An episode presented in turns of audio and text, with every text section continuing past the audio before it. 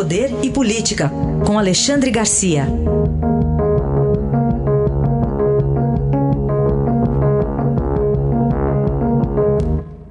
Alexandre, bom dia. Bom dia, Raíssa. Bom dia, Carolina. Olá, bom dia. Bem, ontem houve operação, tendo como alvo o senador José Serra. A Polícia Federal não pôde entrar no gabinete, né, Alexandre? Do, do Senado determinou que a Polícia Legislativa impedisse a entrada da Polícia Federal. A Polícia Federal ficou esperando enquanto se fazia contato com o presidente Supremo, que cancelou essa, essa busca e apreensão no gabinete, né? alterando uma determinação de um juiz eleitoral de primeira instância. Mas, enfim, uh, para a gente pensar a respeito, né? a alegação foi de que uh, misturava e miscuía-se a a investigação em assuntos do Senado.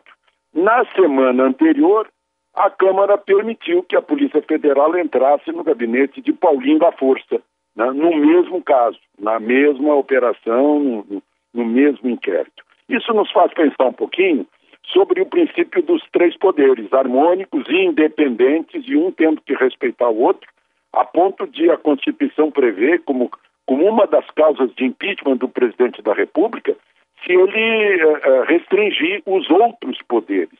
No entanto, o que a gente tem visto aqui é que o Supremo está se metendo, né? a justiça, melhor. Né?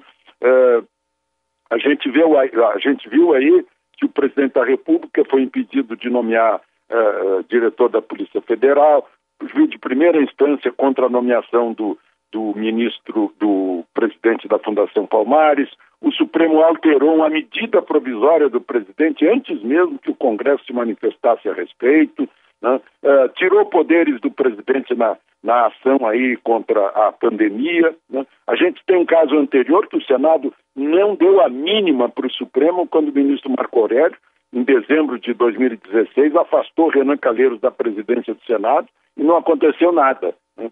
Então, o Senado está mantendo uma, uma tradição de independência. Olha, aqui não. não? Uh, e os demais uh, poderes, a Câmara e, e, o Poder Executivo, estão cedendo. Né? É, é, eu estou falando nisso para a gente pensar a respeito. Não estou tomando nenhuma posição, porque não sou jurista, isso tem que ser analisado à luz da Constituição, mas é, é interessante a gente considerar que, uh, para o Senado, uh, há uma, uma determinação e o Supremo recua, né? mas nos outros poderes não. Alexandre, uma notícia que saiu hoje aqui no Estadão, bastante curiosa. Nossa vitamina C é tipo exportação. Pois é, olha só. É, é, é a oportunidade que aparece com a crise. Né? Os europeus, principalmente os europeus, estão assustados com, com a última, com essa pandemia, e estão consumindo mais vitamina C, ou seja, vitamina C natural, de fruta cítrica, da laranja, da tangerina, do limão e de lima que vem do Brasil. Cresceu 12% a, a, a, exportação dessas frutas no primeiro uh, semestre, 57 milhões de dólares, 73 mil uh, 73 mil uh, toneladas foram vendidas, né? Então são oportunidades, são dados da Confederação Nacional da Agricultura, oportunidades que têm se, se oferecido principalmente para o agro. Né? Uh, eu acho que essa é a grande oportunidade do agro brasileiro de, de ajudar ainda mais a, a, as contas brasileiras e de subir ainda mais na sua participação no PIB e nas exportações, é o que a gente está vendo. Para a gente fechar, Alexandre, ações contra fraudes em contas digitais da Caixa. Pois é, não se sabe o número de, de fraudes, mas seriam milhares. Né? Eu tenho visto aí pessoal botando a boca no mundo, inclusive em relação a candidatos da próxima eleição que estavam inscritos na lista dos 600 reais de, de auxílio, né? fraude. E como a gente está vendo fraude,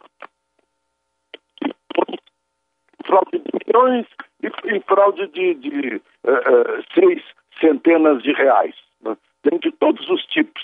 Então a, a gente vê aí que no, no, nosso espírito nacional aí tem alguma coisa de errado, porque pega em cima e pega embaixo. É fraude de respirador, de hospital de campanha e a fraude também nesse auxílio de 600 reais. Este foi Alexandre Garcia, que volta amanhã ao Jornal Eldorado. Obrigado. Até amanhã. Até amanhã.